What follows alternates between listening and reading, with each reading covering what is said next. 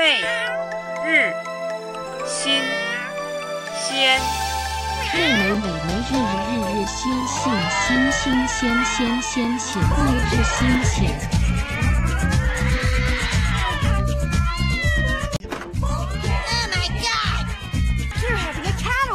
mind the cat. She's just being loud because she's in heat. 红尘多可笑，痴情最无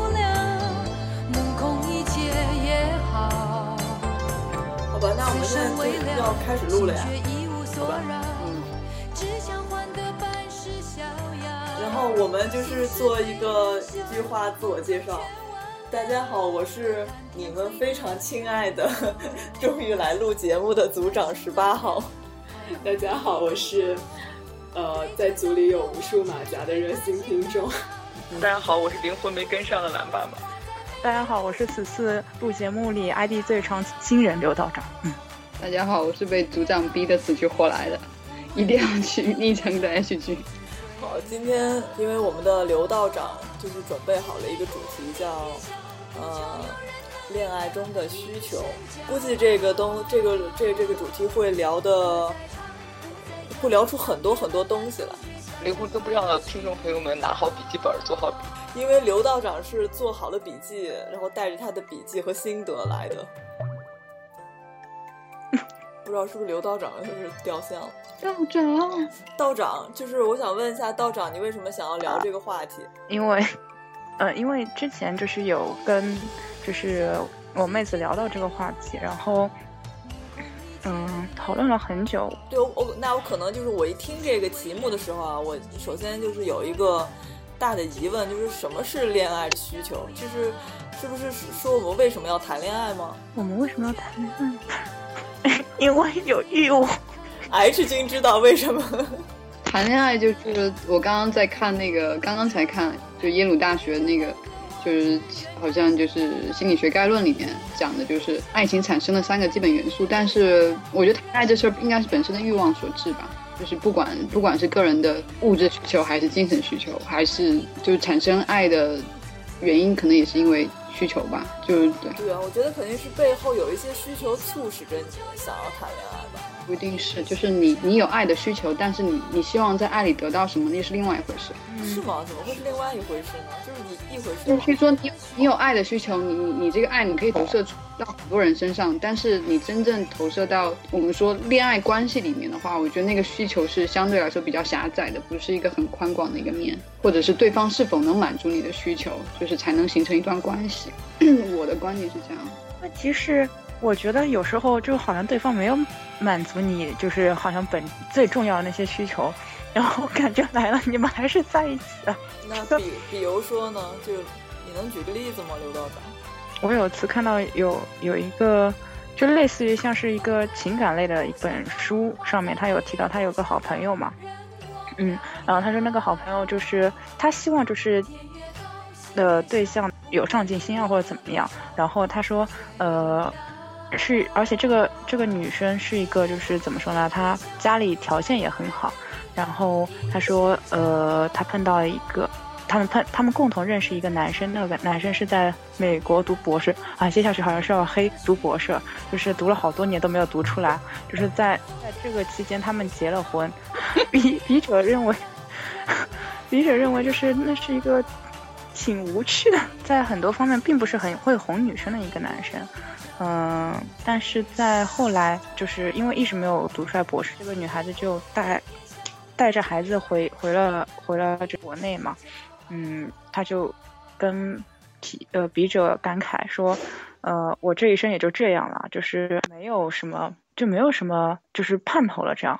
那么就很奇怪，就是他希望的是一个很有上进心的对象，然后他希望的是一个。就是很就是灵活的这样一个男生，但是他还是加了一个，就是可能跟他描述完全不一样的人。这个这个女生自己就是说喜欢王力宏那样，但是结果嫁了个隔壁老王，这是为什么？嗯，因为都姓王。我只是举了一个书上例子，而事实上我觉得就是我身边有很多这样的人，就是倒不是我觉得他身边可以达到他需，就是他说出来的需求的这种人。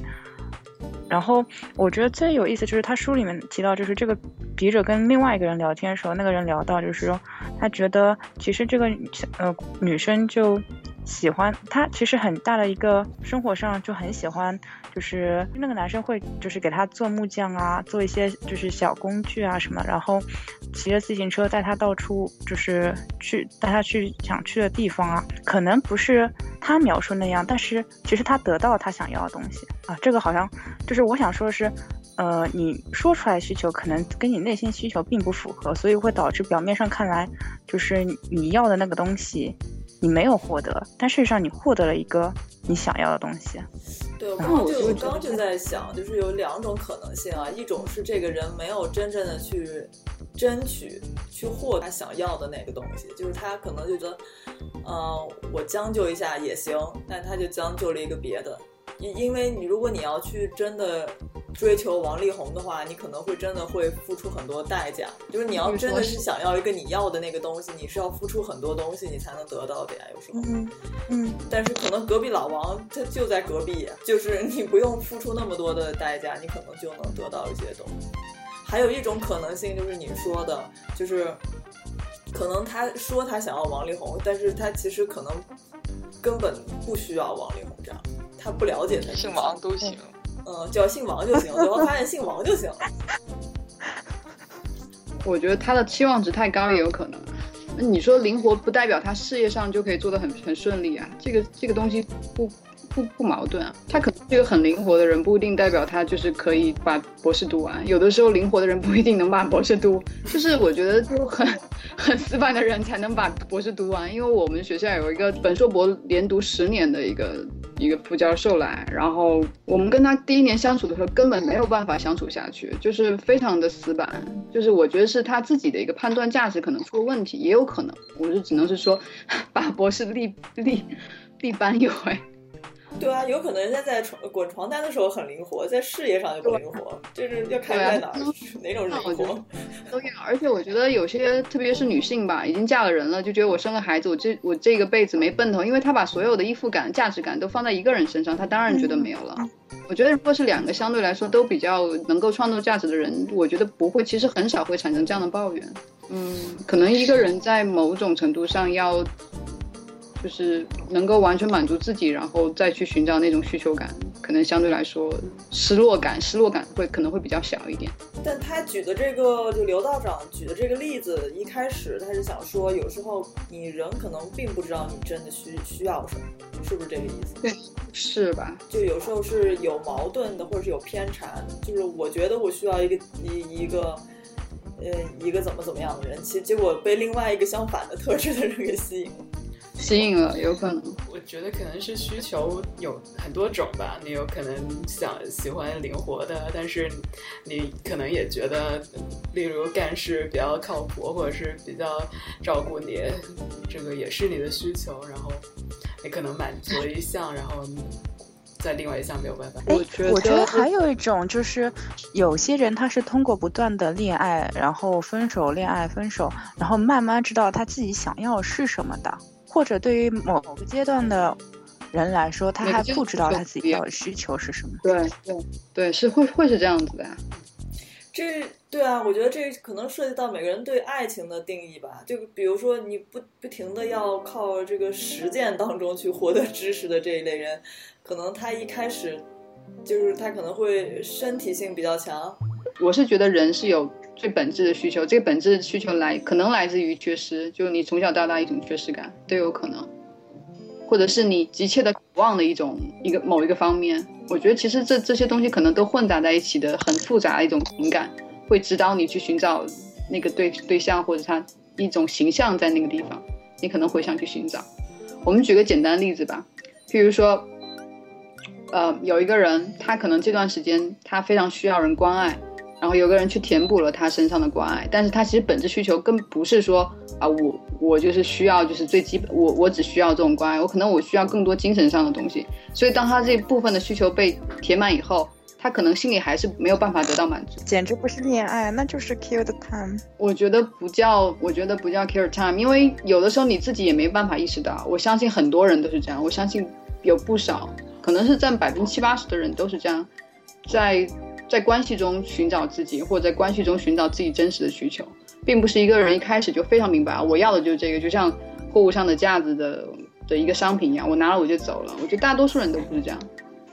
对啊，我同意啊。我觉得像你刚才说那个 case 的话，他就是只只是在那个时刻，他只是想要满足那种被关注和被照顾的需求。那他还有其他方面的需求，那他不能够仅仅通过被照顾而获得。那当他最关键的这一部分就被照顾、被满足了之后，呢他就肯定会开始转移，就满足自己其他的需求。没错，那这种其实这种关系就会造成不稳，可能就不稳定感。对，还有一个一个问题就是，我总是在想，就是我们在恋爱里面是要什么都让，嗯，什么都想要满足吗？我们需要那么多满足吗？一个人觉得可能满足你所有的对啊，不可能啊。但是，嗯，但是有的时候，我觉得两个人谈恋爱就是会好像就是要的东西越来越多。你们觉得会有这种情况？我觉得我不会，因为我觉得很正常。比如说我工作上的事情，我自己满足；我我就是比如说，还有就是我自己的事情，我去解决。那我跟他的关系最纯粹的地方就是我我爱他，我喜欢他，所以我愿意为他感情投入。但是就是，所以我我自己觉得，就是我自自动去放弃了我其他部分的需求。可是其他方面的那些需求，原本也难道也应该是属于在爱恋爱关系里面的吗？可能。他根本就不是。比如说，比如说，我们有共同的话题、共同的话题、共同的爱好，可能也不是完全不一样的。比如说，我情绪的一些压力点，我并没有跟他去完全去分享，因为我觉得他各方面年纪可能承受也有也有一些压力，我就完全没跟他讲。但是，其实，在亲密关系里面，这些都是而且会情不自禁的会去表达。最后，我们关系结束，并不是我不能满足他不能满足，而是他发现我不能满足他的时候。我觉得说到一个。不是一个满足线的问题，而是一个底线的问题吧？就看看哪方面先崩溃。是，对对，我觉得就是就是，譬如说我对他的要求也是我满足我最低底线。譬如说，在两个人的关系的稳定性，可能对他来说就觉得两个人能恋爱简直是一件不可思议的事情。而且我觉得就是在一个同一个地方，可能还会相对比较好，因为有什么问题立马解决。然后有些问题大家可能会忽略，因为日常生活中你有很多事情两个人会接触到，所以很多东西会忽略掉。但是如果是长时间的异地的话，很容易的点会造成一些纠结或积积淤在那个地方崩盘。所以本期节目是警告大家不要异地恋。你 这样提到这，就是会让我觉得，会不会对有些人来说，异地恋和就是。就是就是近近距离恋爱也是一种需求呢。就是，嗯，我之前有碰到一个朋友，他就是很享受异地恋这样一个过程，因为对他来说，他有他梦到就是他跟他男朋友一起在那个呃一个很大明亮的教室里面一起做题目，然后就是两个人不说话，嗯，也觉得很愉悦。就有些人就他可能就不喜欢，就是你。近距离太近啊，然后有很多接触啊，有啊，有些人会这样，每个人对感情需求跟浓度都不一样，只要对方忍受了。所以我觉得，对我，所以我觉得可能恋爱也会是一种需求，就是啊。其实 H J 你刚才说到一些淤积的问题，我觉得这个不完全只是异地恋会出现的，我觉得就算是。你两个人在同一个地方，但是你们对于一些细微的日常的事件没有充分的讨论，没有充分的解决的话，那那还是一样会淤积起来的。哎，你们会不会？我提一个问题哦，你们会不会觉得对方在智力上，就是两个人在沟通或者是在这个，呃，譬如说在聊一些东西上有些共性的话，会或者是共鸣的话，你们会有一些非常愉悦的这种？感受呢，或者是一种很快乐的这个，或者能促进两个人关系这种愉悦的。当然，现在你呢，小组长？肯定啊，就如果两个人都聊不来的话，那肯定是那个哪谁说，就是说，嗯，人为什么会有忘年交？不是说他们有多少共同点，而是说这两个人的知识结构是相同的话，他们就就能聊得来。也不是说是智力的问题或者怎么样。嗯。嗯，或者有可能或者是这两个人的思维方式是类似的话，或者是说两个人的价值观他们相似的话，可能就聊得来。可能单和智力也没有关系嗯，对，没有，我就说就是不能说智力，就是两个人在沟通上获得那种很强烈的那种共鸣吧。对，我觉得这这是一个际很很就是人际交往中一个很很重要的东西吧，不仅是谈恋爱，是交朋友也是这样的。就是之前我有跟一个人聊天，然后他说，就是他比较希望的恋爱方式是，就是两个人不说话也很，就是也觉得这种沉默让我觉得那个是已经都说过了，就是好多档期了，对对有一个阶段，你肯定是两个人猛说那种，说完了你们对可能就达到某种默契，你会觉得，哎，那我那我一个眼神儿他就知道我要干什么了，那对，我就不不用不会说了是那种，对对对对，对，一开始两个人都不说，我我不知道，不可能。我觉得是两个两个哑巴恋爱，他也要比很多手势来沟通。没有经过，但是我觉得有有有那种就是像专注很专注自己的事，另外一个也很专注自己的事，就可能就怎么说话，两个人也觉得很绝。不交流的那种，我觉得不可能。那那那就我之前两个人之间的感情都是建立在误解上面的。我觉得不不不，我之我这未必是不交流，而是交流少了。我不是不是这样，我我我我插个我插个例子啊，我之前有个朋友是在北京，然后就做做设计，然后她男朋友是日本人，也在做设计，然后他们交往了大概一年半到两年左右，然后我另外同学到他们家玩，就说他们两个真的是像日本人一样相敬如宾，不说话，但是就是说能感觉到那种两个人非常默契的，但是但是他们之之前女生跟我讲，他们经常在聊天呢、吵架或者说话、谈工作，他们谈的很多，只是说已经养成习惯了，两个人就可能默默的不打扰，你做你的，我做我的，这种工作状态很正常。其实，在一起都不说话和在一起不说话也会觉得不不会觉得不舒服，我觉得也不一样嘛。就是你可以不说话，这段掐了吧，我也不知道。刚才我和 H 君说的说，这种情况的产生是要建立在已经说了很多的基础上。对，就是不是说两个人在一起一直不说话，而是说两个人在一起哪怕不说话也感觉舒服。我觉得啊，是这个不，一样的。应该是这样的一个逻辑。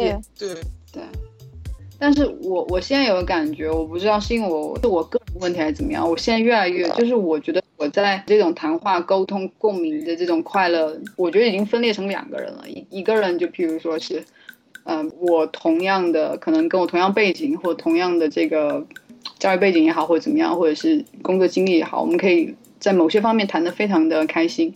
当然，谈这个不不仅是工作上，可能是各方面兴趣、事业、爱好各方面都很好，但是仅仅就是非常非常好，但是就是单纯的朋友。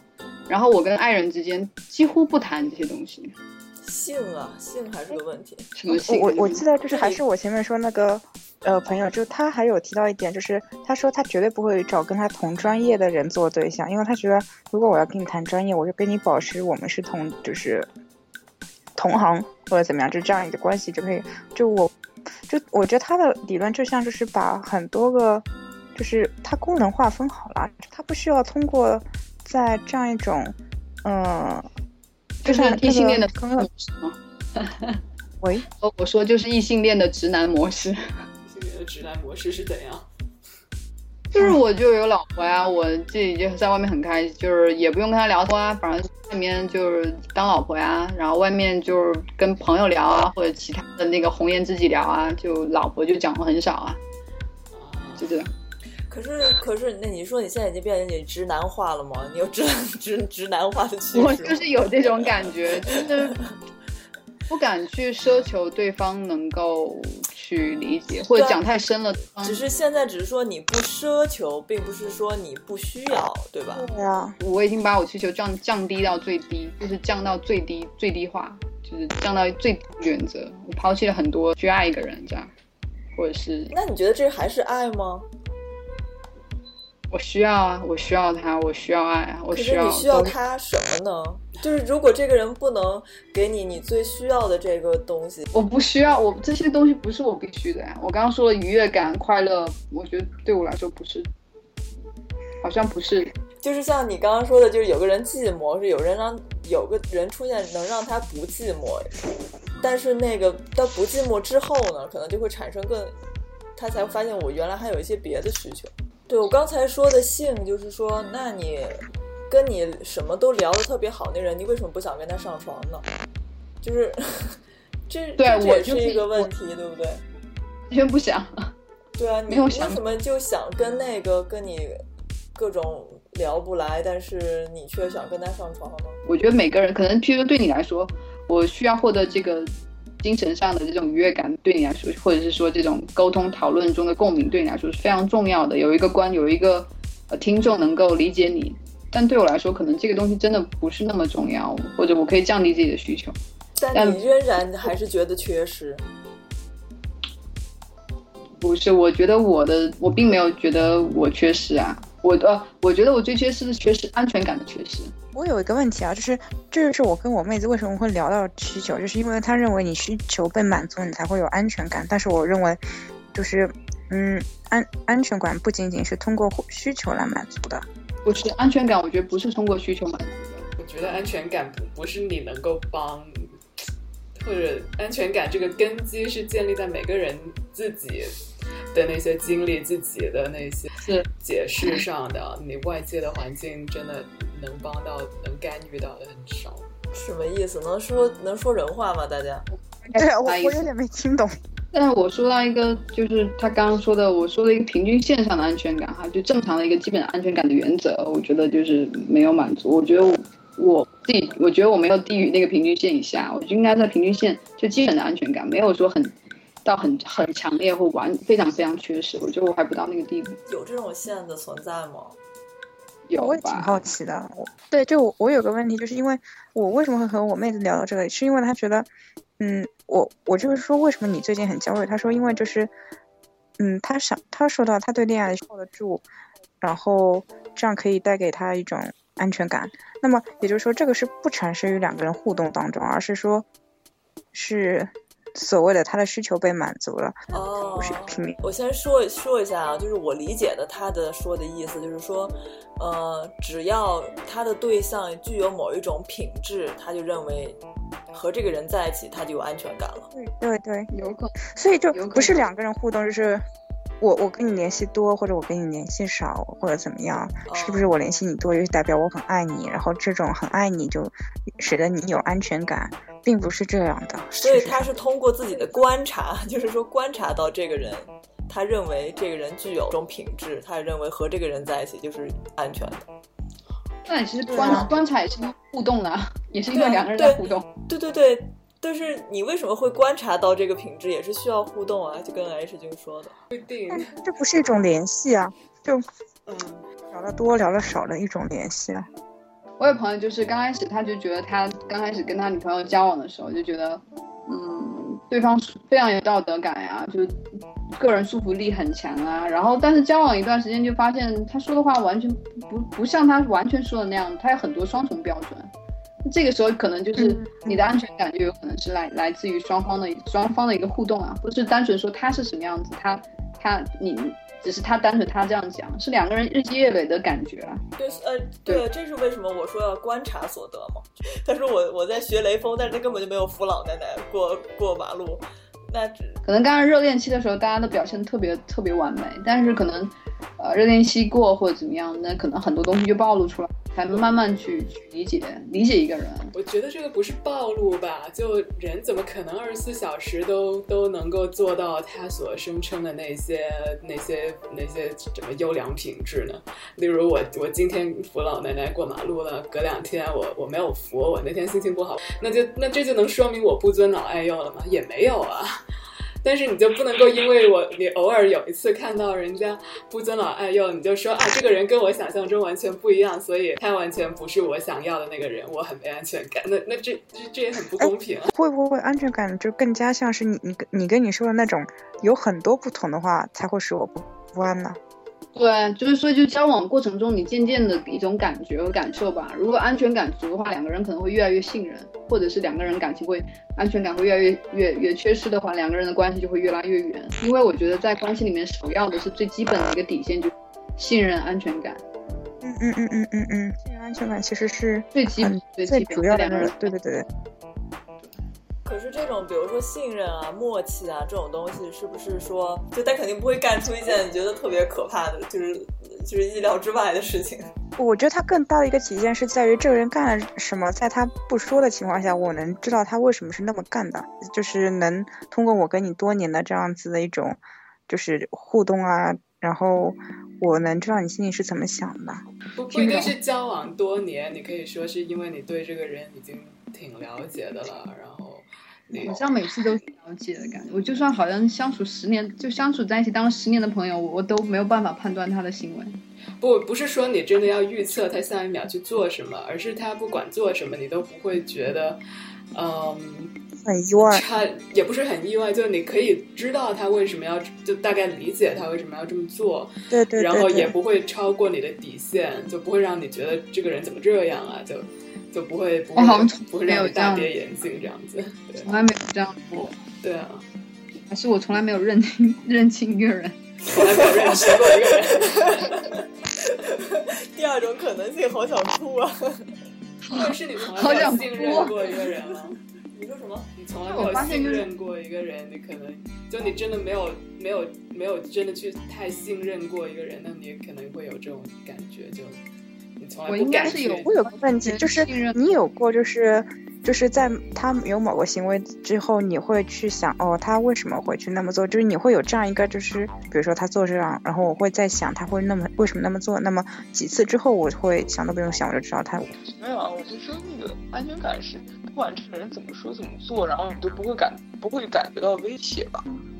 就是也不光是说能理解，或者是就是。但是那是感觉迟钝吧？哦，那是是觉得感觉就不会。就不管这个人会怎么说怎么做，你也不会觉得这个人会讨厌你，或者这个人会抛弃你，或者是会离开你，是这样子。算是吧。那如果不是的话，这两个人之间的威胁还有什么威胁呢？哎，并不是啊，我觉得就是，嗯，我觉得我在很明确我在你心里的地位是很重要的。那么其实人是会不停的变的，然后我觉得。嗯，你要不停的保证，也不是说不停的保证，就是你要能确保你自己不断具有某种吸引力，嗯，然后可以让这个人就是一直觉得你很重要，就我觉得不是，就不会有一个人就是就是会会会就是你们可能两个人就是也没有什么就是说不好的，但是会有会到某种阶阶段就阶段就会觉得两个人就像鸡肋一样，就是那种感情就像鸡肋一样，就是好，但是。这种时候就会出现出轨啊，或者怎么样，就有这种可能。那那我的意思就是说，安全感很大一程度上的确就是建立于你你你对这个人的一个吸引力啊，一个重要性啊。我觉得不是，我觉得你你太小看人类了。你知道很多人他是受多项吸引的，你可以对他有信心，其他人也可以。你太搞出自己是独一性，人类只会反应。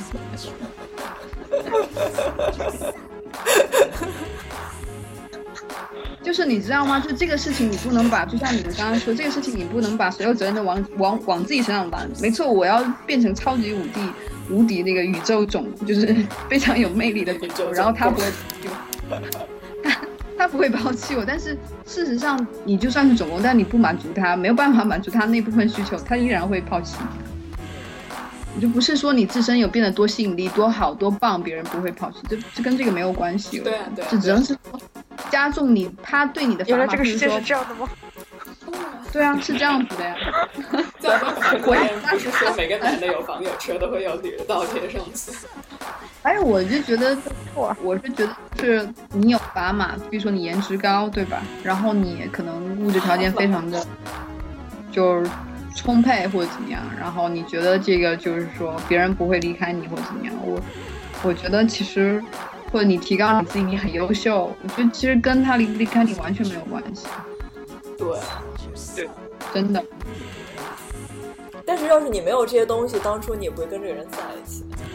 对，这个是一个是个契机，但是它不是维持一段关系最重要的因素。对对对对对对。所以就两个人能在一起特别难，时间、地理上，然后精神上各方面达到一个契合，非常我觉得我现在聊着聊都要哭了，我觉得 好难呀。好悲伤啊！你是因为我的外，你是因为我的砝码，譬如说我的能力，然后我的事业，譬如说我家庭的背景，然后看上我这个人的，然后，然后两个在一起，有了孩子，有了家庭，对吧？然后其实这样的一个关系更稳定，因为对方的需求很直白，我就需要需要我可能最大的需求啊，不能说说完所有的需求，我我现在满足我最大的需求。那个我觉得已经不是不仅仅是恋爱需求，那个是婚姻需求、择偶需求，这都是一样啊。我觉得婚姻跟需求没有不完全一样。爱情需求也可以。我们现在出现一个分歧啊，就是说这个恋爱的需求和和是不是和择偶的和选择组成家庭的这个需求是一样还是不一样？就是 H 君觉得是一样的，那个刘道长觉得不一样。就我我是说不完全等同，我觉得是等同。我觉得特别在同同志的这个关系里面，我觉得是等同的。对，如果放到我们现在我们我国天朝同性恋的这个。呃，环境下来看的话，恋爱标准，我们这个择偶这个就很很模糊了呀。对，但是在异性恋里面就分的比较清楚，比如择偶跟婚恋又不一样。他就是他不喜欢长期的关系，他喜欢短期关系，那他就是喜欢恋爱需求，就是他可能择偶对他来说更加是个长期的关系啊，就就是会不一样的。我觉得也不一定分异性恋和。那个，嗯，对，但是我在想说，在异我我我想提的，我刚刚说的一点可能跑了，就是我觉得在异性恋模式里面，需求稳定更更实在。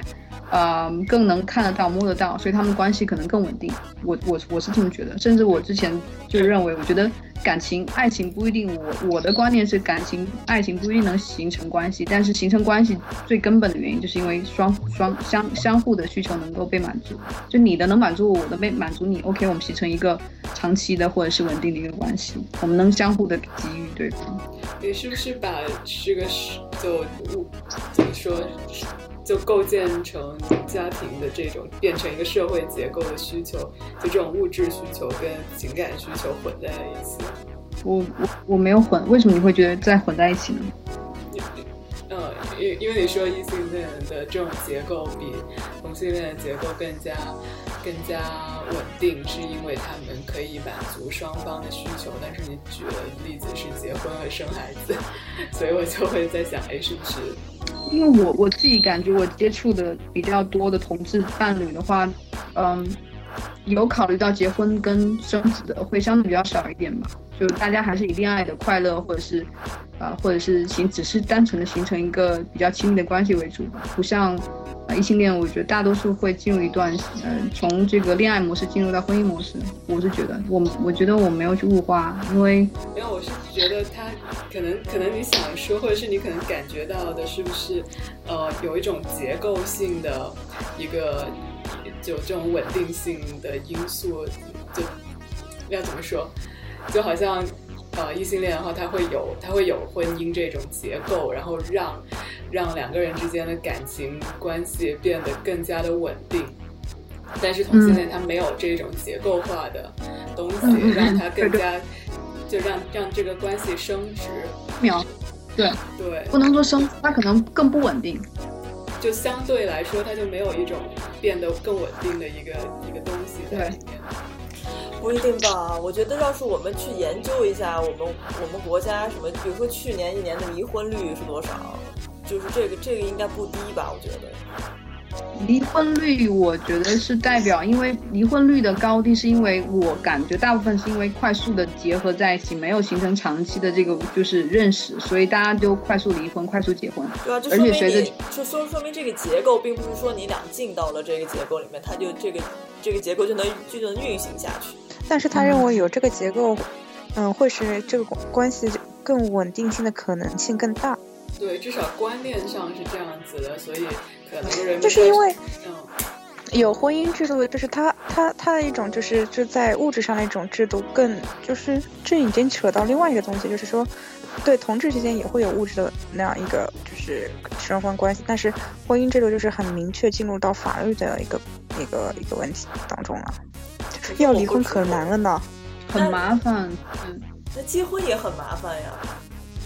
对啊，结婚是要有很多程序在那里。肯定到时候你你你打的这个结很麻烦，你解这个结肯定也很麻烦。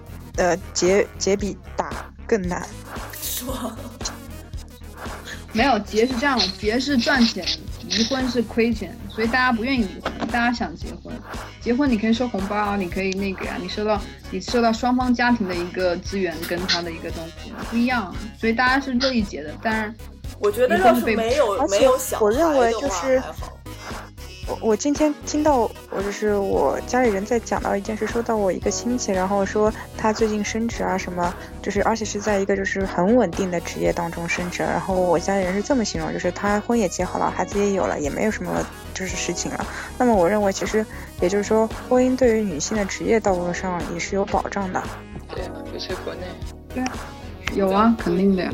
对啊，就是我们之前豆瓣上不是有写女性在职场里面，就是你是你要结完婚、生完小孩了，你可能还有升职的，就是才有那个升职的空间，就就是对的，公司才愿意就提拔你，就觉得你稳定。哦，所以现在的中国社会还是以一个人是否结婚来看这个人是否成年，可以承担责任，是吗？嗯，退回需求来讲吧，聊太远了，这些都不是我的。就我我觉得就是同志的需求跟异性恋的需求还是不一样。我觉得同志的需求，我就从我个人感觉，我觉得更多的是一种享享受，并且是相互，就大多数我觉得还是一种成长式的或者是相互的这种关系。我自己认为，但是我可能我接触到的或我看到的大多数异性恋的模式哈，可能不多，也就是在我朋友里面十对里面，可能只有一对是这种互助式的，或者是相互相互式的这种，会比较就只有一对，十对里面就一对。那我接触的大部分的同志的感情，相互大大部分是这种呃合作式的，或者是呃对相互满足的这种感情的交融啊，需求感更强，但是同时的话，呃付出也更多。譬如说你。就刚才我们在讨论的很多问题，你知道，在同呃异性恋的关系绝对不会，就根本就不会聊这东西，觉得就是大家就聊吃喝孩子，就很简单，不会上升到这个层面上来来说这个问题，就生活变得非常简单，很简单。歧视异性恋，对，不要歧视异性恋。我没有，我们只是说就是，比如说，我觉得，我说实话，我也觉得同事这样的关系会会让人天天神经紧绷的也很累，就是也很不放松，也很累，就是各有利弊。我就是我想说回去一点点，我想说回去一点点，就是说，我就按我的经经历来说，我觉得是有点像是结婚和不结婚，就是产生两种思维方式，完全是。嗯，就像我这个年纪，就是按我这个年纪的 正常来说，就是小孩都是上小学一年级了，可能。呃，但是我如果已经确定我不结婚的话，就完全是另外，就是对我的人生，就完全是另外一种思维方式。就是我可能还是在想，是不是两个人之间的关系啊，就是谈恋爱啊，就是还是说我是一个什么需求啊，就是还是君可能是这个意思，对不对？但如果是，呃，如果也是一个异性恋，然后如果他也想不结婚的话，其实其实也还是会停留在这样一个谈恋爱的阶段。嗯，我赞同，我同意。但是所以这个就。只就是只是跟就是结婚不结婚有关，也不一定就是就是你的生活方式变了，就是就是你对人生的规划这些方面，你的思维都是另外一个思维了，就是和要结婚的人就是有时候有有点不一样，就所以我有时候觉得不是可能不是性取向的问题，